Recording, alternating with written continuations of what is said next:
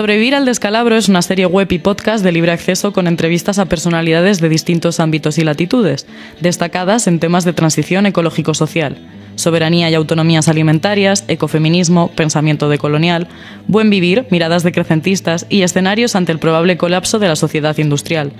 Personas que con su praxis y su pensamiento muestran alternativas al modelo antisocial y ecocida actualmente hegemónico. Desde Radio Almaina, en colaboración con Solo y Vivir al Descalabro, te ofrecemos estas entrevistas con la esperanza de que te resulten interesantes. Los vídeos y audios originales están disponibles en la web sobreviviraldescalabro.org, en la que podrás encontrar otras entrevistas que redundan en los retos ecosociales, el decrecimiento o el ecofeminismo. Este programa se emite todos los miércoles a las 8 de la tarde y los viernes a las 2 de la tarde en el 88.5 de la FM Granaína y cuando quieras en la web radioalmaina.org. En esa misma web puedes encontrar toda la información sobre la campaña Radio Almaina no se calla, para que esta radio libre consiga una licencia de emisión negada por la Junta de Andalucía. Además, este programa suena en Onda Latina, en el 87.6 de la FM madrileña y en la web ondalatina.com.es los domingos a las 8 de la tarde. También en Radio Utopía, en el 107.8 de la FM madrileña y en radioutopía.org.es los domingos a las 9 y media de la noche. Gracias por la redifusión. Hoy entrevista a María Paz Aedo.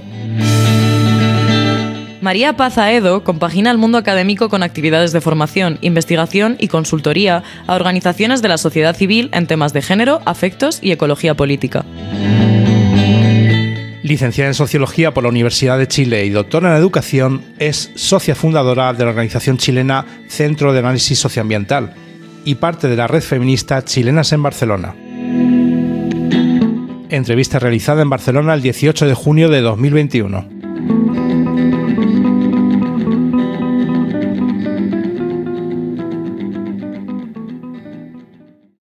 Yo soy María Paz Aedo. Eh, estudié sociología, también he hecho estudios de educación. La mención es aprendizaje transformacional en estudios de magíster y doctorado en Chile. Estoy aquí haciendo un máster en humanidades ecológicas, sustentabilidades y transición ecosocial en la Politécnica de Valencia y Autónoma de Madrid. Y también tengo estudios de especialización en temas de institucionalidad ambiental, por una parte, y de afectos y nuevos materialismos por otra. Entonces, me gusta pensar que soy alguien que indaga, busca, intenta encontrar conexiones y se interesa básicamente por aportar algo al nivel de complejidad y colapso en el que estamos viviendo. Y bueno, al servicio de las comunidades y los pueblos que luchan y resisten frente a esta situación. Capitalismo desalienador. Insuficiencia despotenciadora. Bueno, estamos en el peor escenario posible de todos los previstos por el mundo científico y también por los movimientos sociales. Mi sensación es que, aunque hemos dicho que todavía no hemos tocado el punto de no retorno, es un poco evidente que o estamos en él o vamos hacia allá rápidamente y un poco imparablemente. La sensación que tengo es que estamos en el colapso, no es que venga el colapso, solo que depende del territorio en que estés, dónde es más evidente y dónde no. Y creo que la situación es realmente gravísima, más allá de que para una persona que vive en la ciudad sea observable o no, pero la tendencia es desastrosa. Esa es mi sensación profunda. Yo diría que en este momento la magnitud y la gravedad tiene que ver directamente con el desarrollo del capitalismo, específicamente con la mercantilización de la vida, con convertir toda la materialidad en mercancía y convertir a las personas en recursos. Esa mirada del mundo es la que ha conducido a este desastre actual. Sin embargo, las raíces de esa mirada son más antiguas, en mi juicio, tienen que ver con el inicio de la modernidad con esta idea de que la racionalidad está por encima de toda otra forma de percepción de la vida, que lo humano está por encima del resto de las especies y que de algún modo somos algo distinto al entorno esta separación entre naturaleza y cultura, entre sujeto y objeto de las ciencias, entre racionalidad, afectos y cuerpo, y esta jerarquización implícita en esa separación para mí está a la base cosmogónica del momento actual. Y se ha extendido veloz y rápidamente no porque sea una mejor idea, sino porque esa es la idea que ha estado detrás de los imperios que han tenido la fuerza para imponerla. Y bueno, por eso estamos en esta situación. En la medida que se entiende que la cultura está por encima de la, naturaleza, tiene la posibilidad de controlarla, o querer salvarla. Hay un principio antropocéntrico detrás de esa separación. Al suponer que lo humano está por encima, se convierte o en el salvador o en el victimario. Entonces, empezamos a hablar de la naturaleza como recurso o de la naturaleza como ambiente. Y en los dos casos tenemos un problema, sentirnos afuera. En el caso de las políticas públicas esto es bastante evidente. Las políticas públicas de todos los países en este momento están siguiendo la lógica de lo que en el año 89 se conoce como el consenso de Washington, que es una serie de premisas de modificación de la política económica en aras de la libertad de comercio, políticas de ajuste estructural, eh, privatizaciones, profundización del extractivismo en general y, y fomento a la inversión extranjera directa, en fin, una serie de compromisos y acuerdos que profundizan esta relación de mercantilización con el entorno. Y entonces la sociedad se convierte en poseedora, transaccionadora, si es que existe esa palabra, de todo aquello que la rodea, por un lado. Pero también la política ambiental, la Agenda 21 en particular, todas las políticas de educación ambiental, de algún modo son parte del problema porque continúan hablando de medio ambiente. Entonces nos ponemos en una situación de ser el malo, el capitalista que explota, o ser el bueno, el salvador que cuida. Pues nunca estamos dentro. Entonces cuidamos el planeta, pero no somos parte de él, no somos parientes de lo que cuidamos, no somos hermanos de lo que cuidamos. Que esa es una diferencia central con las convicciones de los pueblos indígenas, por una parte, y de algunas posturas epistemológicas más recientes que tienen que ver con los nuevos materialismos o el posthumanismo, que coinciden en ambos casos en decir que el problema va a persistir en la medida que sigamos creyendo que los humanos somos distintos y que existe esta separación entre sujeto y objeto, que es posible separarse del observado, que es posible no ser parte. Y porque hacemos eso es que ocurre esta tensión entre dominante y dominado, esta pretensión de neutralidad que ha tenido la ciencia durante 200 años, es decir, Toda este, esta herencia moderna es la que ha conducido a esta separación. Y entonces, en la medida que sigamos en ella, seguiremos con el problema. En eso estamos ahora. La ciencia también, como es hija de la modernidad, participa del problema de momento en que construye el conocimiento desde el lugar de la observación y lo observado, de nuevo como si fueran separables o con la intención o con la ilusión de que eso podría llegar a ocurrir. Quiero poner un ejemplo súper concreto. En la Bienal de Conocimiento recién, un expositor hablaba de la posibilidad de inteligencia artificial en la toma de decisiones políticas. Y la premisa era que podía ocurrir que un algoritmo facilitara la planificación, eh, pudiera aportar a la toma de decisiones. Le preguntamos, cómo ese algoritmo podía hacer algo así, considerando que los indicadores que tuviera en cuenta y la interpretación de los datos tenía un sesgo. Y su respuesta fue que estaban trabajando para que el algoritmo fuera lo más neutral posible. Estamos hablando de una conversación que ocurrió anteayer y la respuesta es como del siglo XIX. Es como, ¿en serio todavía creemos que existe la posibilidad de conocimiento neutral? ¿Que los datos son neutrales? Esto está muy bien trabajado por una autora que yo admiro mucho, que es Donna Haraway, cuando pone en tensión la idea de objetividad de la ciencia histórica y de relativismo, por otro lado, que es muy peligroso porque también está el problema de la posverdad y de empezar a decir que bueno, da lo mismo lo que pienso o lo que digo porque es mi opinión y se acabó. Hay una zona intermedia de esto, que es el lugar del conocimiento situado. La objetividad tiene el sesgo de pretender ser la verdad y se convierte en un consenso hegemonizante y no deja espacio a otras voces que no sean aquellas que están validadas por quienes detentan el control y el poder dentro del espacio de la academia y de la ciencia. Y el relativismo tiene este otro riesgo de posverdad, de decir que todo da igual.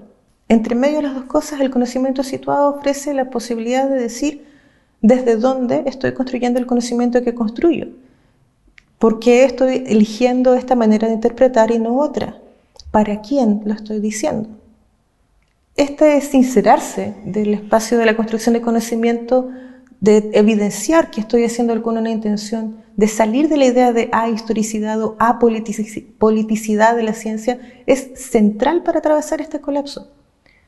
No se trata de decir que objetivamente estamos enfrentando el cambio climático, se trata de decir que observamos ciertos indicadores para poder mirar cuál es el transcurso de esta crisis porque nos importa seguir vivos en el planeta.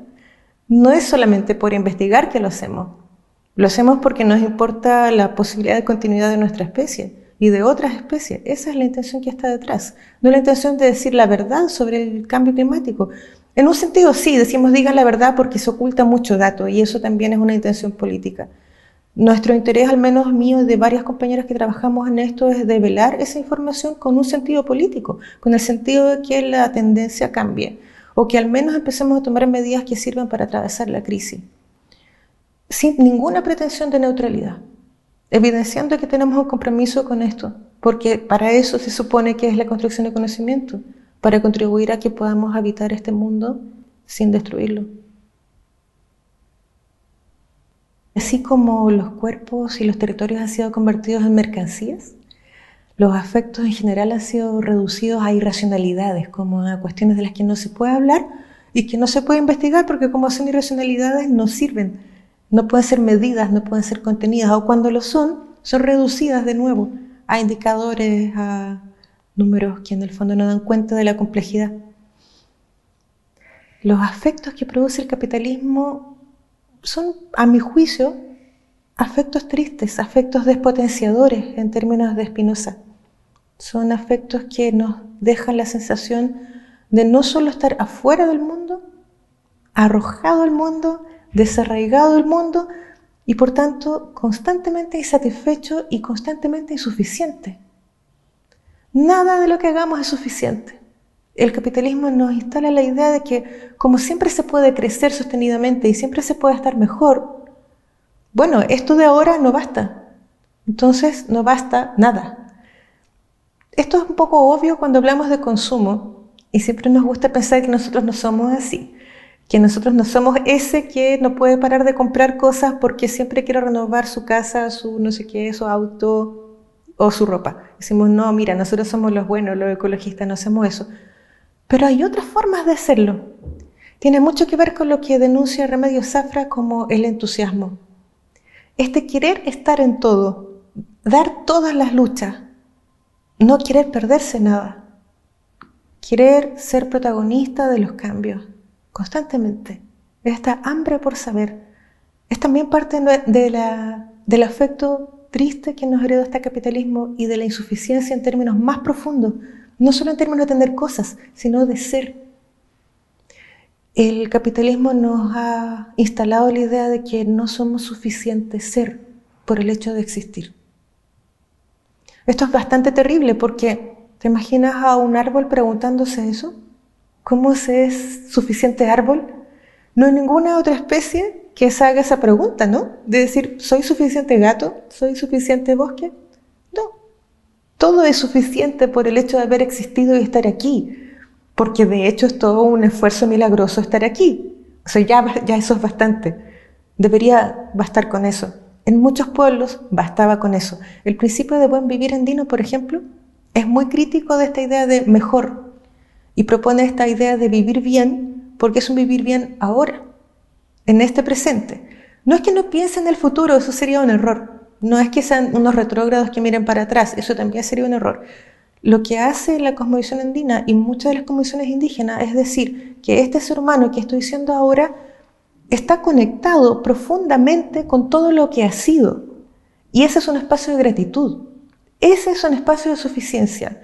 Y ese es un espacio de cuidado. Eso es completamente todo lo contrario de lo que propone el capitalismo, quien no tiene memoria, que solo mira para adelante y que solo aspira a un progreso que nunca llega.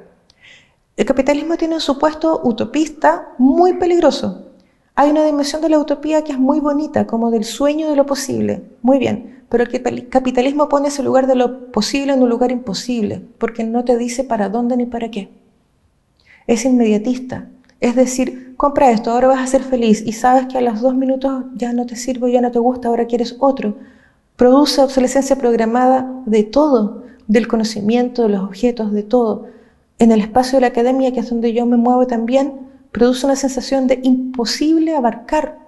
Tienes que publicar muchísimo para poder mantenerte allí. Tienes que leer muchísimo para poder sentir que sabes algo. Y como decía un autor amigo, nunca se había producido tanto conocimiento y tan inútil.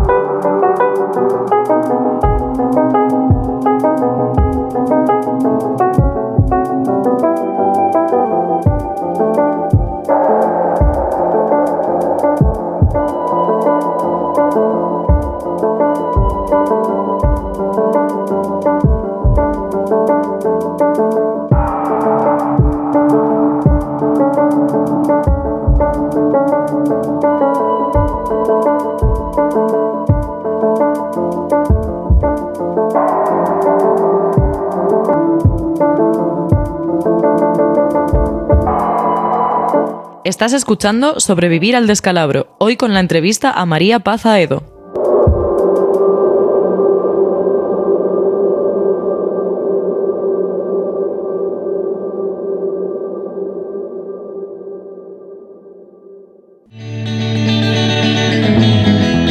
Progreso economicista, homicidio de pueblos, cosmovisiones y sentires. Para nosotros es un desastre vital. Muere gente. Y muere en territorios de un modo escandaloso. Y no se ve. Nosotros lo sabemos cuando estamos allí, pero no se ve afuera. Es como si diera lo mismo. La cantidad de personas y comunidades ancestrales que murieron cuando la minera Vale derramó los relaves en Brumadinho. No cuenta respecto de cuando cuenta un atentado terrorista aquí en Europa. Y allá fueron muchos más. Y eran pueblos ancestrales, que cuando desaparece un pueblo desaparece una visión del mundo, un sentir, una manera de vivir aquí en el planeta. Desaparece eso y no hay cómo recuperarlo. Y no cuenta y ese es uno de cientos, de cientos de casos.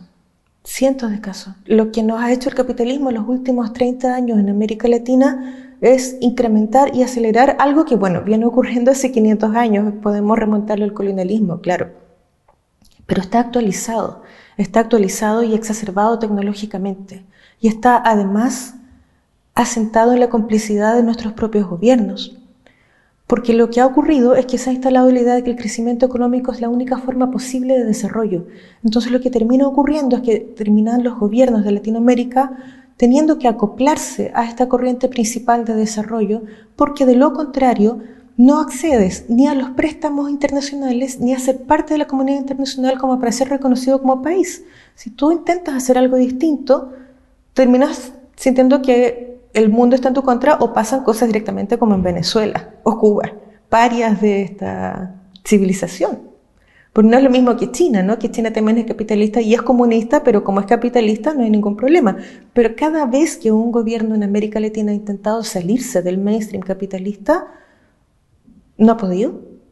No ha podido porque por la fuerza, por la fuerza literal, por la invasión extranjera militar o por la presión económica global, eh, la, economía ha resultado ahogada o los militares se han instalado en el poder y han muerto mucha gente.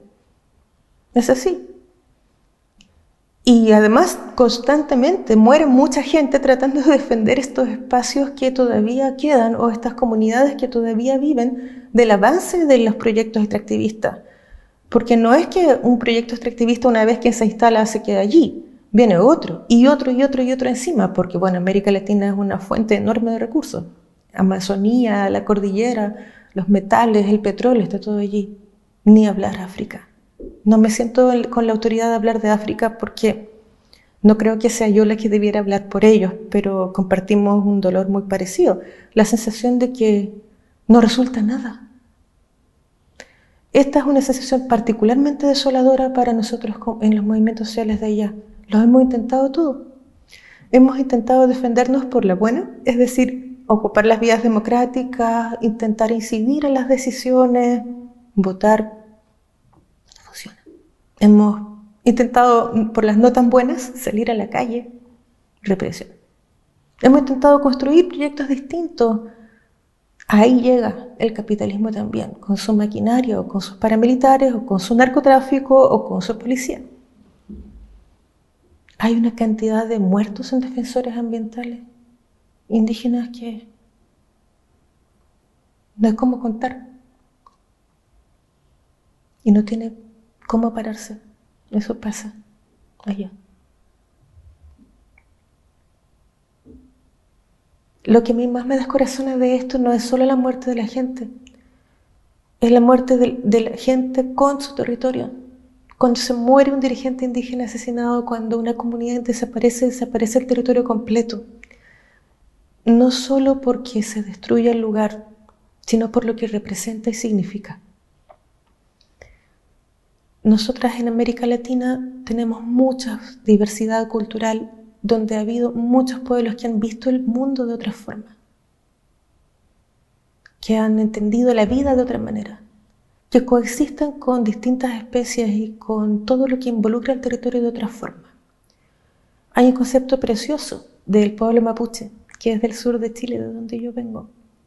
Perdón, yo vengo de Chile, no del pueblo mapuche, eso es importante aclarar. El concepto que yo he aprendido de ellos es bien. La traducción sería biodiversidad, pero es totalmente insuficiente como traducción, porque no incluye personas. El bien incluye las personas, los pensamientos, la conciencia, el espíritu, el agua, el aire, el universo, las estrellas. ¿Cómo le explicamos eso a una empresa minera?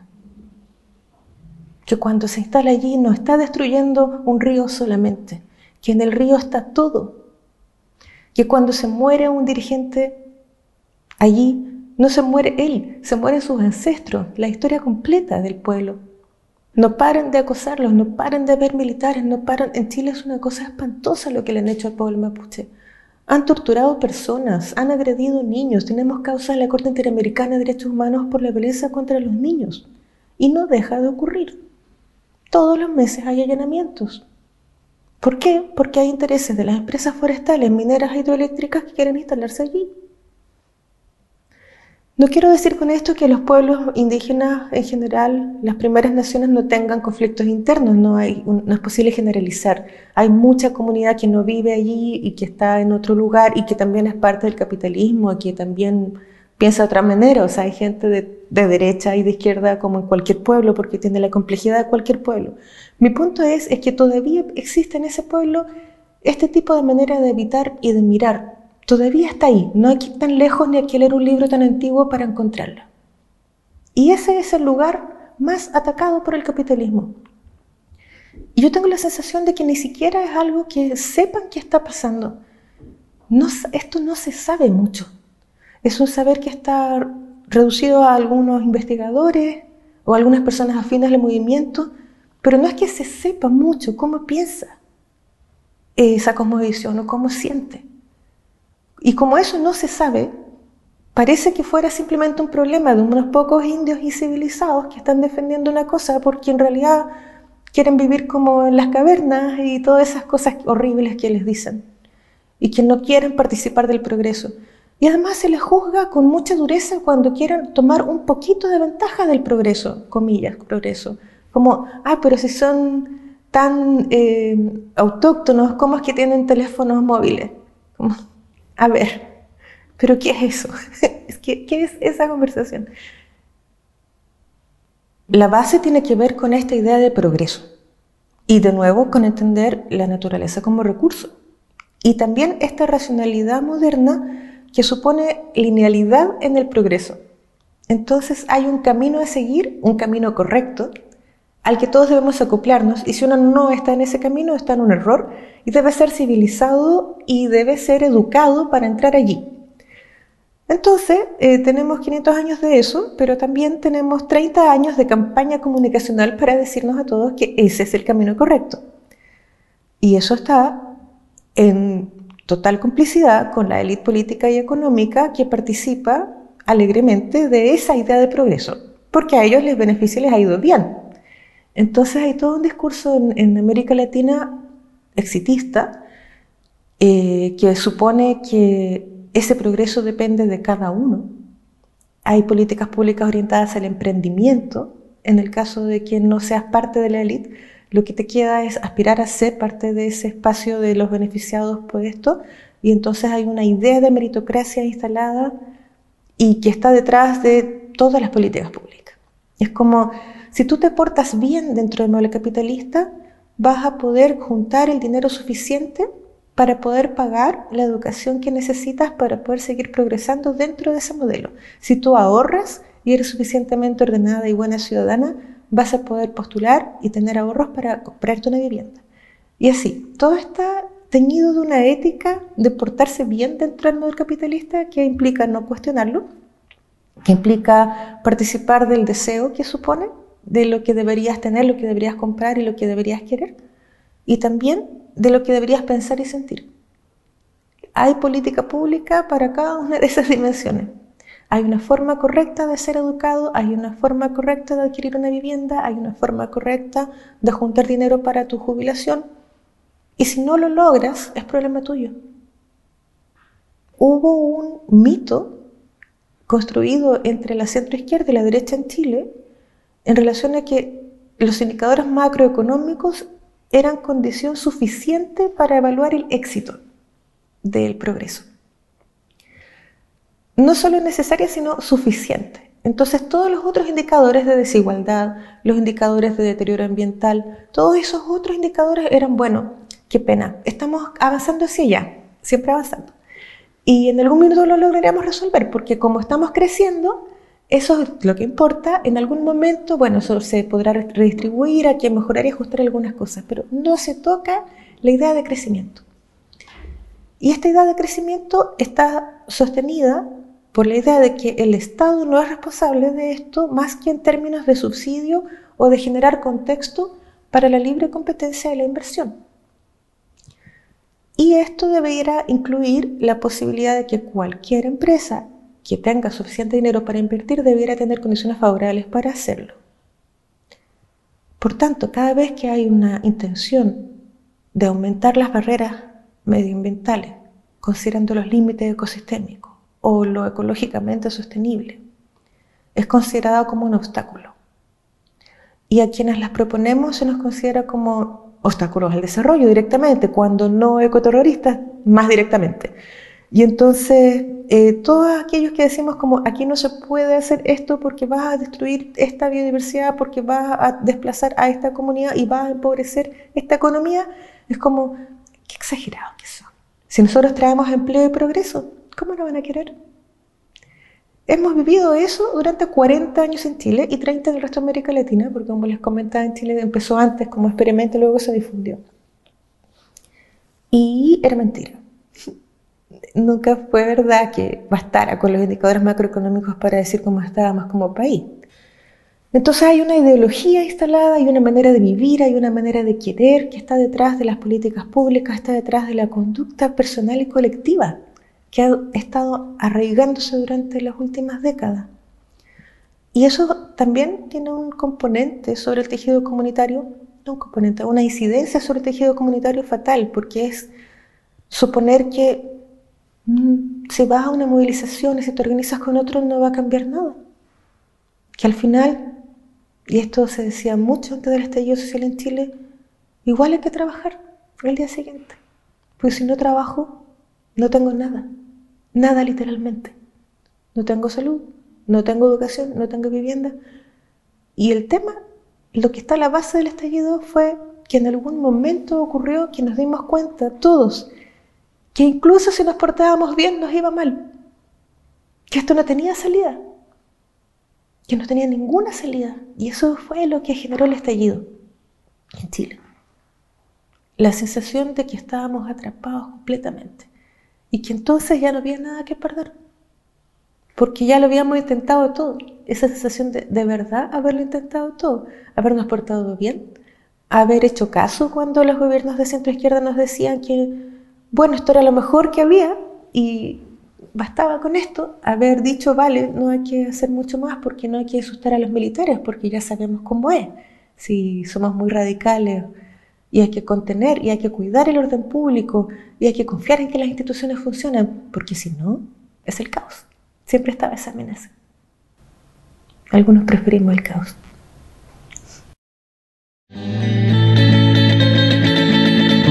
Derecho al desarrollo en los países del sur.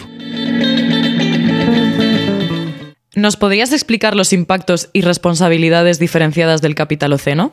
¿Y cómo la actual relación norte-sur global es una manifestación del neocolonialismo necesaria para el capitalismo? Ese es un muy, muy buen tema para mirar por qué están trabadas las conversaciones de la COP y todas las medidas internacionales de mitigación y compensaciones. Hay una evidencia clara de que existen responsabilidades diferenciadas, observables, entre quienes generan el impacto ambiental y quienes lo padecen. Lo que está generando este nivel de impacto es la empresa privada, la iniciativa comercial que extrae recursos naturales, en fin. Eso es responsable. La industria de la energía, los niveles de consumo que se concentran en el norte global.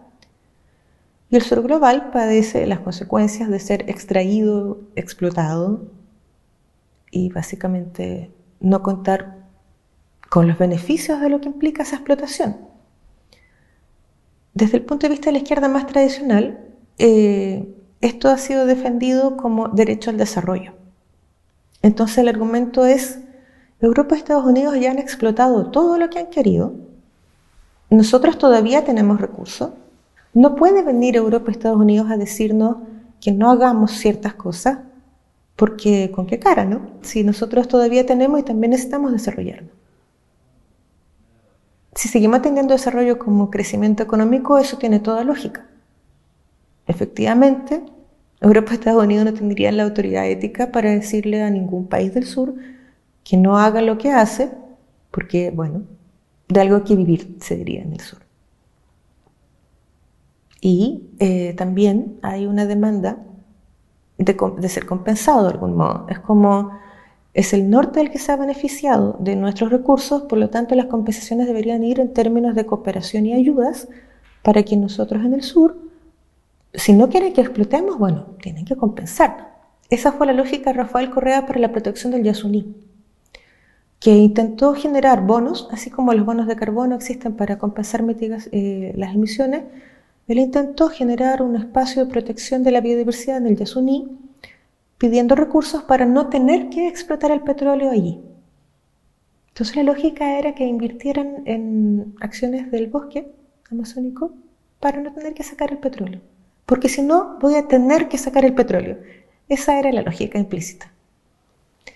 Que desde el punto de vista del derecho al desarrollo tiene toda lógica. Porque Ecuador y la empresa petrolera de Ecuador pierde dinero si es que no saca el petróleo de allí. El problema es que ese es un falso problema desde el punto de vista de la ecología política. El supuesto que está detrás es alcanzar el estándar de desarrollo de los países del norte y el planeta no da. Entonces, desde un punto de vista de colonial, lo que sí cabría es primero que el norte reconozca su responsabilidad en esta situación y que actuase con más humildad. Es lo que decimos nosotras desde las migrantes aquí siempre, como date cuenta de los privilegios, date cuenta primero de eso, a escala individual y colectiva, obviamente. Es muy necesario que el norte reconozca la deuda histórica ambiental que tiene con el sur. Muy, muy, muy necesario en todas sus decisiones. Una asamblea por el clima debería partir de esa base. Decir, nosotros somos responsables de la destrucción del sur global porque planetariamente da lo mismo donde estamos. No es una cosa del norte.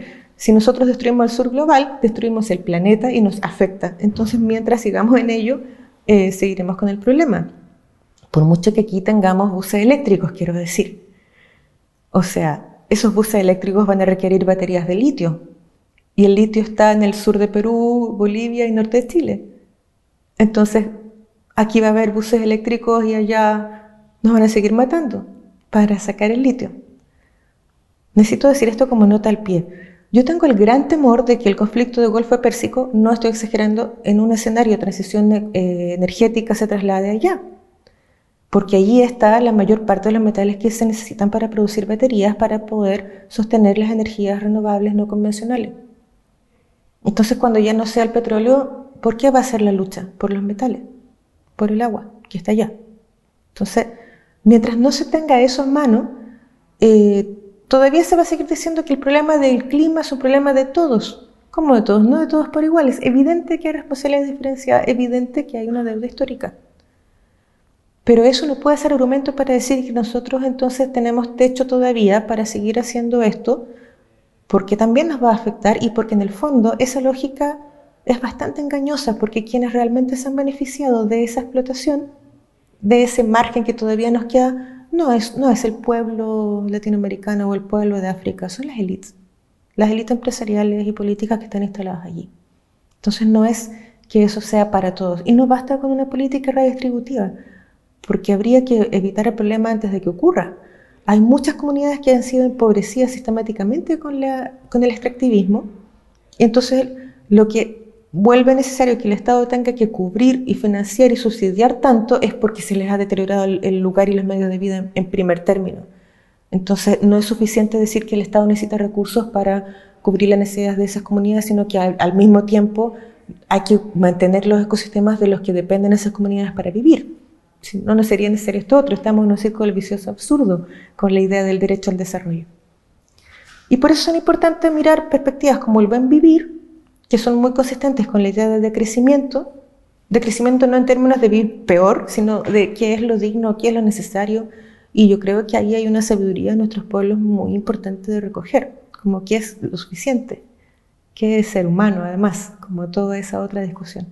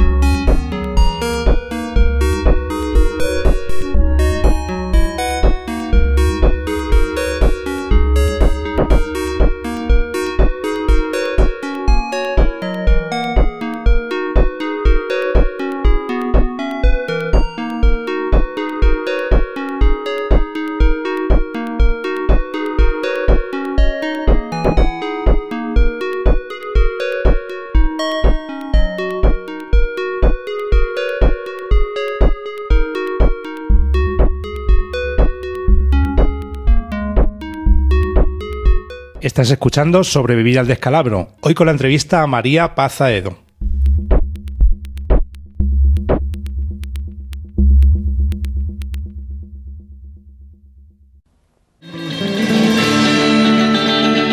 Zonas de sacrificio y defensa del territorio.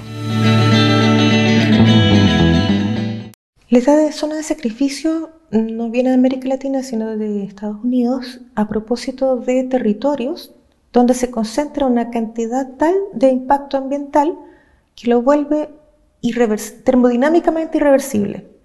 Es algo así como el nivel de deterioro hace que cualquier iniciativa de mitigación o compensación sea completamente insuficiente para volver al estado original.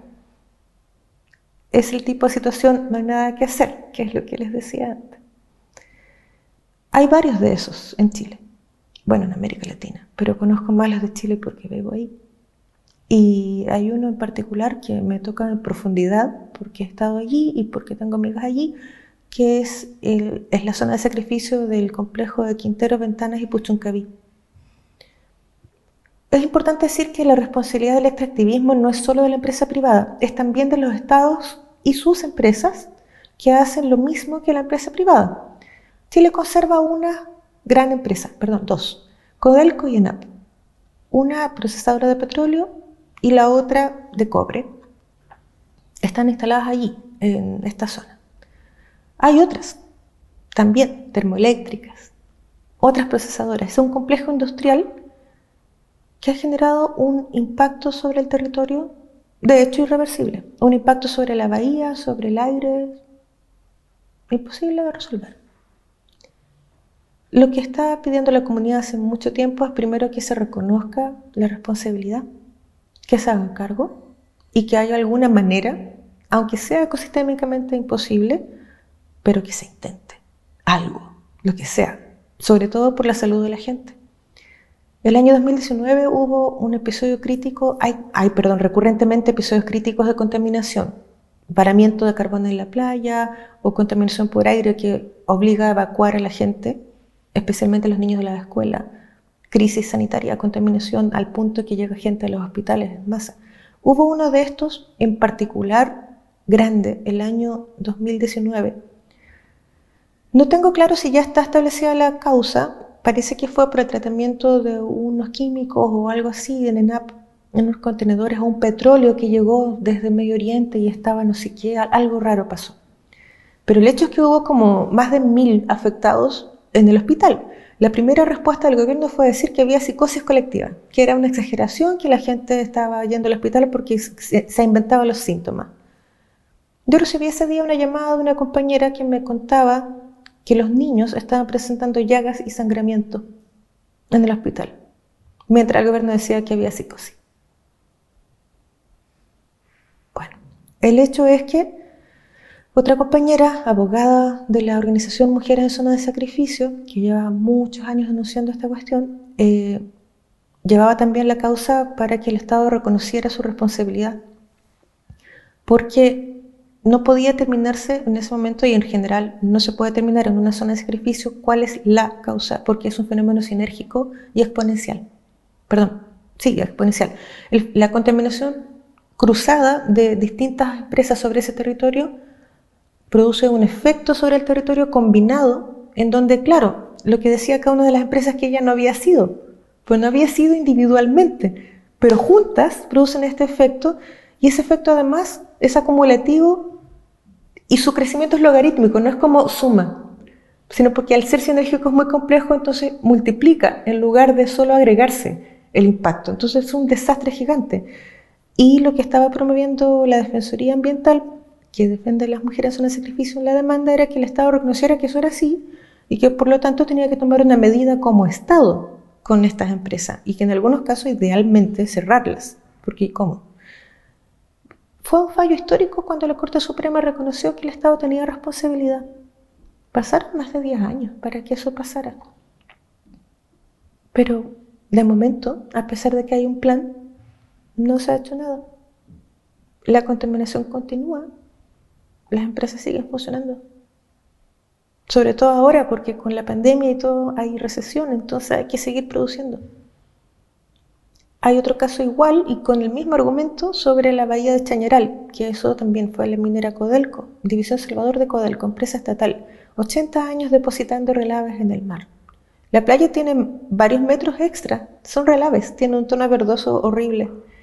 El presidente Lagos, autodenominado socialista, fue a bañarse a esa playa un día era un juego, como una cosa de año nuevo, así hacer una apuesta, voy a bañarme a la playa, dijo que estaba todo tan bien, que no había contaminación en esta playa. es como, ¿es en serio?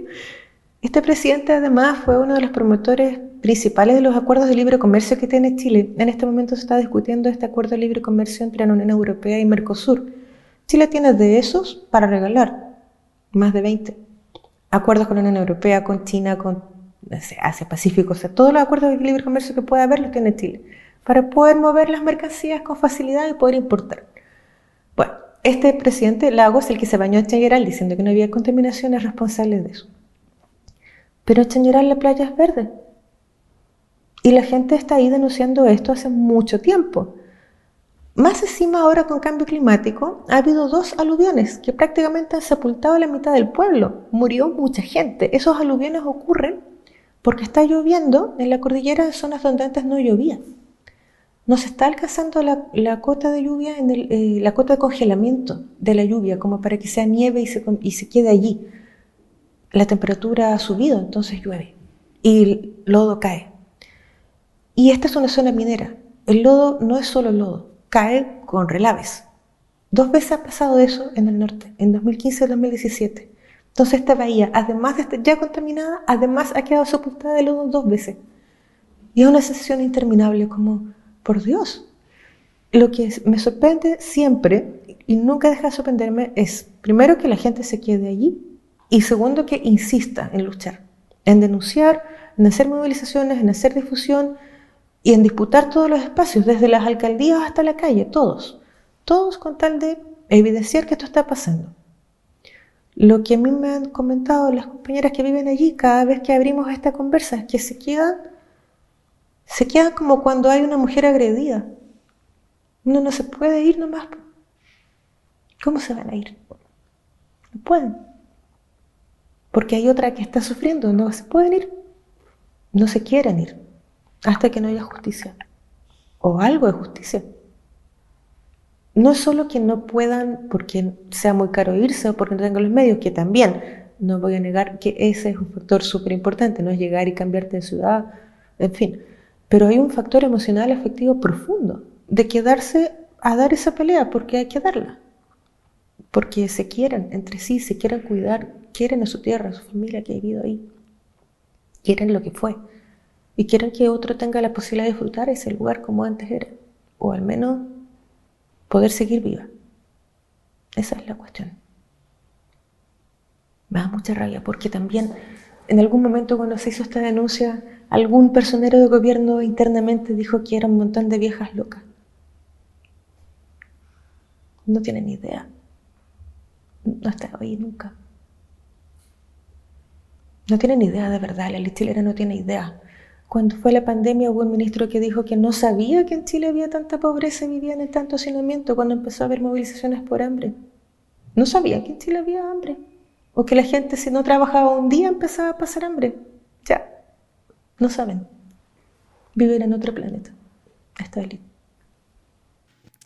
Querríamos saber con qué barreras se encuentran estas comunidades a la hora de denunciar e intentar frenar y reparar estos daños sufridos ante la complicidad del Estado y sus élites protegidas.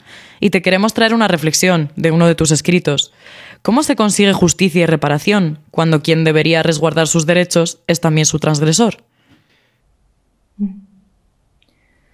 Hay tres barreras que mencionar que son importantes. Una de ellas es ideológica es luchar contra este supuesto de que hay costos del desarrollo que son obvios y que hay que aceptarlos porque así es, porque lo que importa es crecer. Esa barrera ideológica es feroz porque hace posible que no solo no se mire el impacto que ya ha habido, sino que se acepte el que está por venir. En esta zona de sacrificio que mencionaba, no solo están los, proyectos que ya están contaminando, sino que hay varios proyectos nuevos de empresas que quieren instalarse allí incluso inmobiliarias. Es como, ¿qué más se puede destruir un lugar? Y lo que está detrás de eso es esta ideología del crecimiento que también permea a la comunidad, entonces la divide. Es como necesitamos el dinero porque necesitamos comprar unas cosas que no provee el Estado porque el Estado está reducido a la nada, entonces queremos también tener nuestra dignidad que depende de tener dinero, entonces está bien que haya estos, estos proyectos porque de qué otra forma. Entonces hay una premisa de progreso y crecimiento asociada a los proyectos que es muy difícil al momento de denunciar el impacto y prevenir el futuro y decir que no y oponerse. Después del estallido social esta premisa está un poco más en entredicho y sobre todo ahora con la elección de varios eh, constituyentes que son favorables a una mirada del mundo distinta, más cercana a lo que podría ser una perspectiva ecológica profunda. No, una perspectiva ecológica política. Y entonces por ahí algo podría cambiar, pero todavía persiste mucho de esto. La otra barrera es comunicacional. No se sabe es un problema denunciar porque somos un país muy largo y bastante aislado y con los medios del mundo, quiero decir, y con los medios de comunicación muy concentrados en la élite también. Todos los medios de comunicación están concentrados en la misma élite económica y política que gobierna. Los medios independientes hacen un esfuerzo bastante importante por seguir existiendo. Entonces, cuando ocurre un evento crítico, se sabe más por las redes sociales. En eso en ese sentido, para nosotros las redes sociales ha sido una bendición más que un problema, porque a pesar de la posverdad, las fake news y todo esto, por algo, por algún lado hay que enterarse. Entonces mucha información corre por allí, pero también mucha información falsa. Entonces cuesta mucho decir como a ver qué es lo que realmente está ocurriendo en ese lugar, como para poder denunciarlo y como para que otro también quiera adherir, porque hay mucha información circulante y hay muchos problemas ocurriendo a la vez. Entonces es como la denuncia del evento crítico de, por ejemplo, varamientos de carbón, o sea, la playa queda llena de carbón un día en, Quintero, compite por un lugar en la información con el chico que la policía mató en una población en una movilización, con el drama de los jubilados que no sé qué en otro lugar, con la pandemia, con todo lo que ocurre, entonces es muy complejo poner el tema como para que se tome en serio y haya prioridad. Y la otra barrera es institucional. La legislación en Chile, la legislación ambiental, data del año 93 y es consistente con las premisas de la evaluación ambiental que vienen de la NEPA del año 79 en Estados Unidos y que tiene esta idea de poder empezar a medir el impacto de las actividades humanas sobre el medio ambiente, pero desde un punto de vista muy segmentado. El impacto ambiental en Chile se mide por componentes específicos del proyecto que miran parte por parte, la evaluación ambiental estratégica, la que permitiría mirar la combinación de fenómenos y el impacto integral de estos fenómenos sobre el ecosistema como fenómeno complejo, está años luz. Entonces, lo que ocurre es que las empresas presentan sus proyectos, miden los impactos, pero la legislación eh, es bastante laxa, entonces puede ser que una empresa pueda decir que va a generar un impacto que en la realidad termina siendo algo mucho más grave de lo que declara allí, pero cumple con la ley, cumple con la norma. Entonces, para efecto de la norma no hay impacto, aunque uno esté viendo que sí. Eso es lo que ocurre con la legislación en relación a los proyectos por presentarse y no es retroactiva. Es decir, esta evaluación de impacto no sirve para aplicarse sobre proyectos que hayan sido implementados antes de que se promulgara la ley. Entonces el impacto en Chañaral, por ejemplo, esta bahía contaminada de relaves queda afuera. No hay cómo denunciar la responsabilidad y porque no hay una institucionalidad que lo permita. ¿Países con los imaginarios descolonizados? Ha habido intentos, ¿sí? el caso de la Asamblea Constituyente de Ecuador el establecer en los artículos 70 al 75 los derechos de la naturaleza en la Constitución. Eso fue un hermoso intento. Intento. El papel aguanta todo, decimos nosotros. Bolivia también. Intentos, todos son intentos, porque al final, mientras predomine el modelo, los países pueden intentar, pero están obligados a crecer para mantenerse dentro de la comunidad internacional, dentro del mercado global, en fin. O sea, si el problema es sistémico. Pero intentos sí hay. Y dentro de las comunidades, no, en términos de países como naciones, sino hablando de las primeras naciones, antes de la delimitación occidental del territorio, allí sí que hay mucho, más que intento, hay mucha tradición. Está la tradición de los ayllus, por ejemplo, en las comunidades andinas, comunidades que funcionan en base a la cooperación, la reciprocidad, con una economía local, localizada, de pequeños circuitos, con una agricultura tradicional antigua, con un reconocimiento de los ciclos, una celebración de los ciclos también, con otros principios. Hay comunidades mapuches también en el sur, bueno, comunidades en Amazonas, muchísimas, comunidades andinas en toda la cordillera. Hacia el norte, bueno, México, Chiapas, los zapatistas, son un ejemplo de antigua nación que resiste y que insiste y que sigue viva. Entonces, mis ejemplos no pueden ser desde el punto de vista de la nación-estado, pero sí de la nación en términos de pueblo ancestral. Allí sí que hay muchos ejemplos de buena vida. También hay muchos problemas, no existe la perfección hace mucho sentido la novela de Úrsula K. Los desposeídos, para entender este fenómeno. Toda estupenda solución trae un estupendo nuevo problema. Y por supuesto ellos lo tienen. No, no quiero eh, generar la impresión de que hay una exotización de estas comunidades. Pero en el mar y océano de problemas que genera el capitalismo, de verdad que los problemas que generan estas comunidades son bastante menores en relación a eso. Por lo general tiene que ver con las tomas de decisiones, con la culturización, con los abusos también dentro, con las herencias patriarcales, lo permeadas que han sido por estas tendencias a la competencia también, o las ideas de progreso y desarrollo. Claro, también los tienen. ¿Quién no? Pero hay algo bien interesante que aprendí a través de varios autores, Boaventura de Sousa, Marco G y otros, que es que necesitamos salir de la idea de que haya una cultura prístina fija que conserve allí como todo el ideario de lo que está bien. Eso no ocurre. Lo que hace posible que una cultura siga existiendo hasta hoy día es justamente su permeabilidad, esa flexibilidad. Entonces, no existe un país modelo o una cultura modelo a seguir existen culturas que son capaces de, conservar algunos principios precisamente gracias a su adaptabilidad a otros.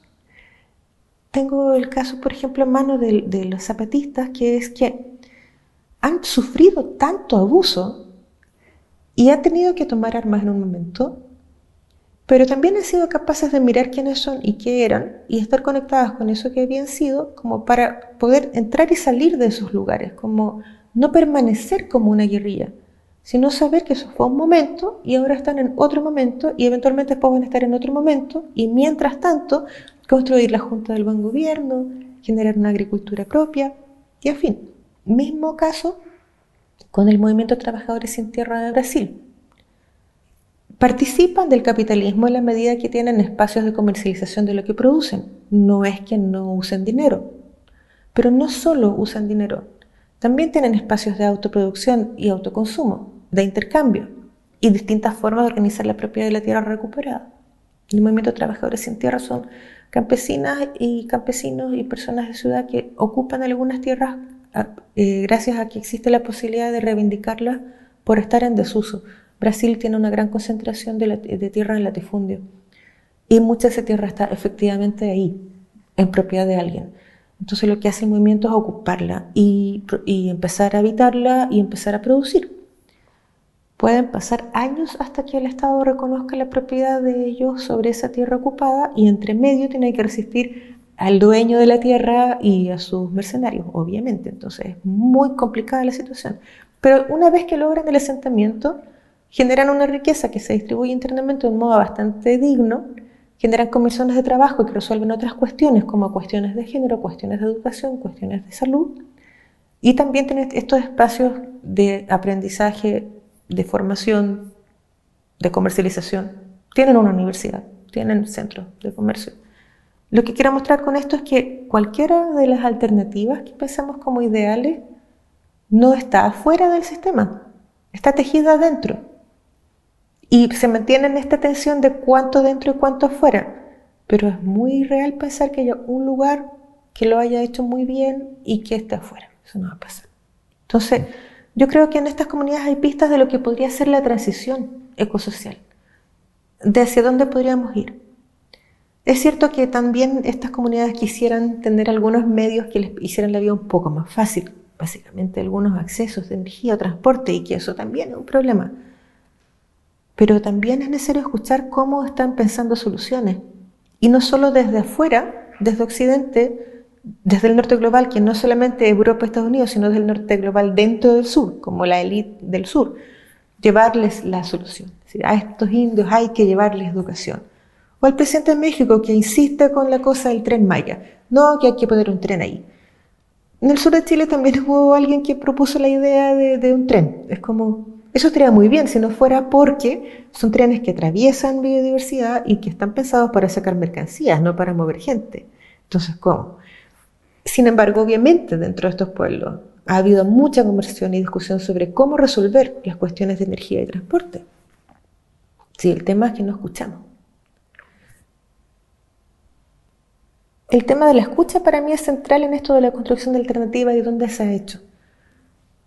Al escuchar aparece lo distinto. Es posible asombrarse, es posible descubrir.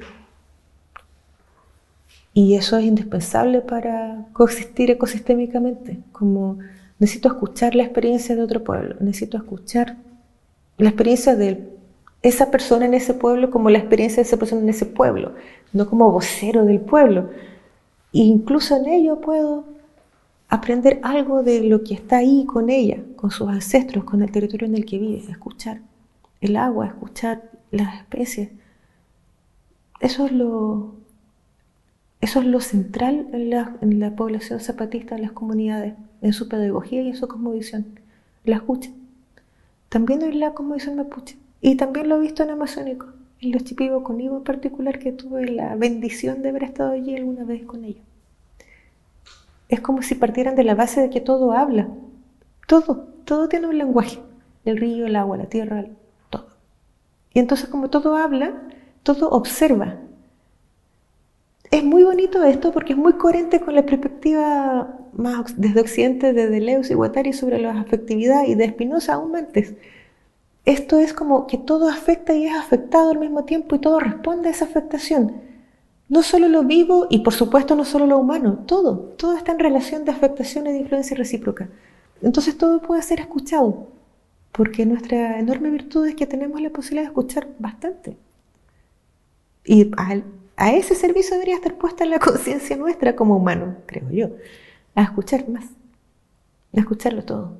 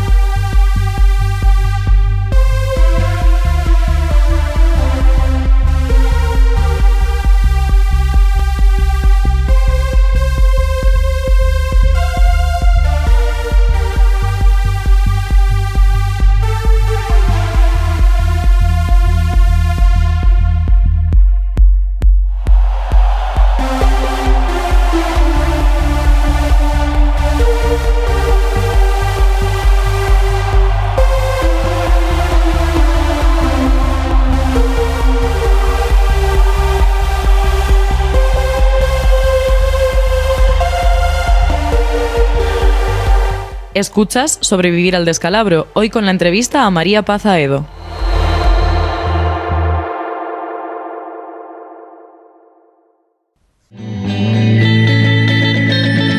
¿Competencia o cooperación? Enjambres. En la Constitución de 1980 quedó establecido el agua como un bien público y económico. La Constitución de 1980 pone en sus primeros encabezados disposiciones la propiedad como el bien supremo a cuidar. Nada es más importante que la propiedad. Entonces, si el agua es un bien económico, nada es más importante que la propiedad del agua. No para qué, no dónde, ni cuánta, la propiedad. Entonces, a partir de allí, pasó algo que es totalmente surreal. Dado que el agua es un bien económico, no puede ser solo del Estado. Hay que abrirla a que otros particulares puedan participar. Lo que hizo el Estado en ese momento, en un momento en que nadie estaba mirando esta legislación, porque todo el mundo estaba pendiente de no morir, no de lo que pasaba con el agua, em, fue entregar los derechos de agua, acciones de agua, iguales que las que ahora están en la Bolsa del Mundo. Ese mismo principio en Chile el año 80. A particulares, gratis y para siempre. Porque la legislación no contemplaba límite a la entrega del derecho. Entonces fue regalada el agua. El Estado la entregó. Usted quiere agua, tome, ahí está. Literalmente, no estoy exagerando nada. Bueno, eso pasó. Entonces la propiedad, además, pasó algo también que es bastante descabellado, que es la separación de la propiedad del agua de la tierra. Por lo tanto, una persona podía ser, o una empresa podía ser dueña del agua sin necesidad de tener que comprar toda la tierra para ser dueña del agua que pasaba por allí. Y también dividió esa propiedad en dos usos. Usos para producción, usos consultivos y no consultivos, es decir, aguas que una vez que se usan se devuelven al caudal y aguas que una vez que se usan se gastan. ¿Para qué está hecho esto? Para favorecer a la industria minera, la industria forestal, agroindustria y Endesa. Endesa concentró más del 85% de los derechos consultivos. Se apropió velozmente de todos los derechos de agua para generar energía, de todos los ríos para generar energía, para poder hacer allí centrales hidroeléctricas. Las empresas mineras se apropiaron rápidamente de todo el agua del norte. Así fue posible que se instalaran proyectos mineros y no hubiera ninguna necesidad de comprar el territorio, porque eran dueños del agua, con eso bastaba. La minería ocupa una gran cantidad de agua para sus procesos de metales, de tratamiento de los metales. También la agroindustria concentra actualmente, todavía es así, más del 80% de los derechos de agua de uso consultivo. Es decir, todo lo que se exporta en Chile en alimentos, vino, fruta, es agua, básicamente. Agua que es propiedad de estas grandes empresas. La, minería concentra más o menos el 11%, que parece que no fuera tanto, pero lo tiene en el lugar donde menos agua hay en el mundo, en el desierto de Atacama, donde prácticamente no hay agua. La poca agua que hay sirve para alimentar los valles. Ha habido muchos pueblos y comunidades que dependen de esa agua para vivir y ya no la tienen, porque el agua es de la minera. Las, primeras veces que empecé a hablar de tema, por ahí por el año 2003, y fui a las comunidades a contarles cómo funcionaba el código de agua, porque había empezado a haber creciente crisis por, por escasez creada, no una escasez, hay escasez por el cambio climático, claro, llueve menos, pero está acrecentada por la contaminación y la acaparación de agua en estos sectores productivos. Entonces, para la gente era muy desconcertante que viviendo toda la vida en ese lugar el agua no fuera suya, viendo el río pasar por ahí, el río no fuera suyo. ¿Cómo puede ser? En Chile puede ser. En el sur, el problema es con las forestales. Las forestales concentran la mayor cantidad de aguas, de derechos de agua para producción de pinos y eucaliptos, que son especies exógenas. Esas especies consumen aproximadamente 250 litros de agua por día por árbol. Y se han extendido plantaciones, hectáreas, hectáreas, hectáreas encima del bosque nativo y encima del territorio mapuche. Esta es la razón por la que las comunidades mapuche llevan defendiéndose de esto desde los años 90 hasta acá, porque les han quitado la tierra y el agua y les han aislado. Y entonces tenemos un conflicto eh, ecopolítico tremendo con ese pueblo, porque se resiste a desaparecer. Y las forestales consumen todo el agua, secan la tierra, destruyen la biodiversidad. Al ser especie exógena, el problema no solo con el agua, sino con, con el resto de la flora y la fauna que no puede crecer entre medio de esos árboles plantados. Entonces, es espeluznante ir al sur de Chile y tomar la carretera principal y ver. Y debajo de ese suelo no hay nada. Nada absolutamente. Quizá algún otro que otro hongo y algún pajarito. Pero la riqueza de bosque nativo que había, como aquí en el Montseny, ya no existe. Y eso es lo que ha hecho la Constitución de 1980, el Código Minero, la Ley Eléctrica, el Decreto por Fuerza de Ley de Fomento al Cultivo Forestal sobre nuestro país. Ah, hay un detalle que no es menor. Para el cultivo forestal no solo está la concesión de derechos de agua facilitando la explotación. Hay, ha habido un decreto, el decreto ley 700, me equivoqué, 700, que le paga al que quiera plantar pino de eucalipto. Hay un subsidio del Estado para que esto pase. Ni siquiera es verdad que funciona el capitalismo con el emprendimiento personal y que yo... No, el Estado chileno financia la inversión apoya la inversión, porque como hay que crecer, no es que ellos puedan crecer por sí mismos, el Estado chileno ha ayudado a las empresas de un modo escandaloso. Lo mismo, bueno, con todo, es larguísimo explicar, pero estar un día hablando de cada una de las normas en Chile que hace eso. Y el año 99, para que no quede la idea de que esto solo lo hizo la dictadura, sino también los gobiernos de izquierda, el año 99 fueron privatizadas las empresas sanitarias, las empresas de agua potable. Eso hace posible que Aguar sea dueño del agua de Santiago y no solo en Santiago, en varias regiones más. Porque ahora cualquiera puede comprar acciones allí. Tuvimos un caso absurdo en que dos empresas sanitarias tenían como socio mayoritario, como accionista principal, al fondo de pensiones de los profesores de Canadá. Como es en ese nivel de que el agua es un bien económico. Da igual quién la compre. No, no tiene necesariamente que ser una empresa de energía o perdón, de agua. Puede ser cualquier cosa. Hay un par de sanitarias cuyos dueños son del grupo Solarifa, la vela, que son del retail. Así, es como si el corte inglés fuera dueño de una empresa sanitaria. No estoy exagerando. Y también Diverdola ha tenido propiedad en algún momento. La Times Water de Inglaterra ha sido dueña también. Y la han comprado y vendido como han querido. Y el argumento era no, que se necesitan los, los empresarios privados para poder eh, invertir en lo que hace falta para una cobertura sanitaria. La cobertura sanitaria de Chile era impecable, es muy antigua. Esa fue una de las cuestiones que se inició durante el gobierno de Allende, de hecho, una cobertura sanitaria casi total. Al momento de la privatización, la disponibilidad de agua en Chile por red sanitaria pública era más del 90%. No es que tuviéramos problemas de inversión en agua potable. Donde había un problema era en el tratamiento, eso sí. Pero no es que las empresas privadas hayan invertido en tratamiento, se lo cobraron a la gente en la cuenta. Incluso le llegó a la gente la cuenta del tratamiento cuando todavía no habían empezado las obras de tratamiento. No invirtieron nada. Simplemente fue un lugar, una commodity, como se dice de esto, donde invertir muy rentable. Lo mismo ocurre con los fondos de pensiones, es decir, es infinito infinito. Ese era el oasis de Chile. No es posible llegar y decir, bueno, hagamos desaparecer los estados porque en este momento el nivel de complejidad social es muy alto como para creer de verdad que nosotros como comunidades autónomas vamos a poder resolver todos los niveles de esa complejidad. Tendríamos problemas súper serios en términos de coberturas de ciertos derechos básicos si hiciéramos eso.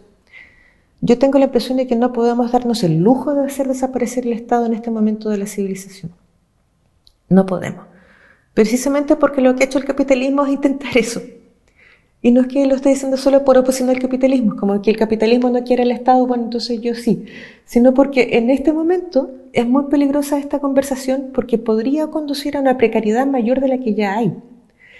A lo que a mí me gustaría aspirar es que el Estado se abra a la posibilidad de la gestión comunitaria. Entonces, que la alternativa no sea solo Estado o privado, sino que este otro sector, las comunidades organizadas, las que tienen alguna noción clara de qué hacer con su territorio, tuviesen poder para influir sobre la decisión que tome el Estado y no solo ser sujeto de derechos del Estado, sino ser actor dialogante con. Eso significaría un tipo de democracia que no existe en este momento que reconozca el derecho de gestión de la propiedad colectiva de los bienes comunes a la comunidad, y entonces el Estado no, es solo ni subsidiario ni administrador, es un actor contraparte de la comunidad, al entenderlo como contraparte, es posible eh, tener a mano la virtud de ambos, es mi sensación, como lo mejor de ambos mundos. Lo mejor del mundo de la comunidad, que tiene que ver con conocer el lugar, con tener una voz, con ser escuchado, y lo mejor del espacio del Estado, que tiene que ver con garantizar un piso mínimo de cuestiones que son básicas para vivir. Y me parece que ese podría ser un camino de transición. Si luego de eso descubrimos que ya no hace falta tener un Estado porque resulta que hemos llegado a un nivel tal de bienestar compartido que entonces ya está, sería maravilloso. Pero yo me temo que pase algo un poco peor que eso. Me temo que el Estado sí desaparezca. Pero no porque la comunidad se fortalezca, sino porque las transnacionales lo achiquen a un punto tal que la solución de la comunidad no sea una solución de armonía dialogante con el Estado, sino que algo hay que hacer porque el dueño de Chile no es el Estado, es Endesa. Entonces estamos en ese punto. Por eso es que para mí es un tema complejo decir que no el Estado. Porque en este momento ya es bastante pequeño para nosotros. Entonces, claro, la utopía comunitaria es preciosa, pero con ese argumento, eh, no sé, Endesa me aplaudiría y no quiero darle ese gusto. Occidente se lleva muy mal con, las paradojas. Es algo así como o es competencia o es cooperación. Y eh, hay y, también, si no es ninguna de las dos, hay una tercera vía. A nosotras nos gustaba la idea de enjambre porque daba más, quedaba más clara esta idea de flujo. Es como, no existe la competencia a secas, ni la cooperación a secas, ni la intersección eh, clara de, ellas, sino un desplazamiento. Entonces, esto como funciona para bien y para mal, se podría decir en términos de nuestro interés ecologista. Es algo así como, en el lugar del neoliberalismo más radical, Milton Friediano, el Estado era muy fuerte. Ocurría en una dictadura. No se podía instalar otra forma que no fuera con un Estado muy fuerte que generara las garantías para que esta gente hiciera las reformas que quisiera. Esta privatización del agua, eh, que es como, sí, la libertad del emprendimiento privado, ocurrió porque el Estado tuvo que subsidiarle y garantizarle ganancias, que si no, no había nadie interesado en comprar una sanitaria. O sea, eso es un enjambre. Entonces, la perspectiva ecofeminista o la perspectiva de un matriarcado no es que vaya a resolver nada de lo que estamos conversando hoy día lo que está haciendo es poner acento, poner énfasis en algunas cuestiones que han quedado olvidadas, perdidas o aplastadas por este reduccionismo de creer que lo que yo estoy viendo es lo que es. Y entonces, competencia. La cooperación en realidad es una cuestión secundaria respecto. No es así. Las transnacionales cooperan tremendamente, hacen holdings, en fin. Y no es que los pueblos indígenas sean, oh, la solución, de allí está, todos tenemos que irnos para allá. Por favor, no, o sea, no hay que ir allí, es suficiente, hay gente, no colapsemos esos ecosistemas. Y también sería bastante pretencioso para nosotras decir que nosotras los encarnamos literalmente como ellos son allí. Primero porque estamos en la ciudad, eso ya es otra situación. Pero podemos traer algunas cuestiones que hemos escuchado y aprendido y que hemos interpretado desde acá y decir con bastante humildad como esto es lo que yo he escuchado y aprendido de ellos. Yo no sé si lo dije con tanta humildad cuando lo conté aquí, pero al menos eso es, mi desafío, o sea, como mostrarlo sin exotizar, eh, tomarlo sin apropiarme, ir allí sin extraer su cosa para traerla aquí, para salvarnos nosotros que estamos perdidos. Eso sería terrible. Es más bien decir como me voy construyendo en lo que soy y en lo que puedo aportar con todo lo que va tejiéndose a mi alrededor y con todo lo que voy influyendo. Y a partir de allí me dejo fluir entre estas distintas posibilidades de un modo un poco experimental. Primero que todo porque no sé si hay nadie que tenga en este momento una respuesta de qué hacer. Una respuesta total, quiero decir, en términos como de gran paradigma, porque eso primero tendría el problema de hacer otra vez otra hegemonía.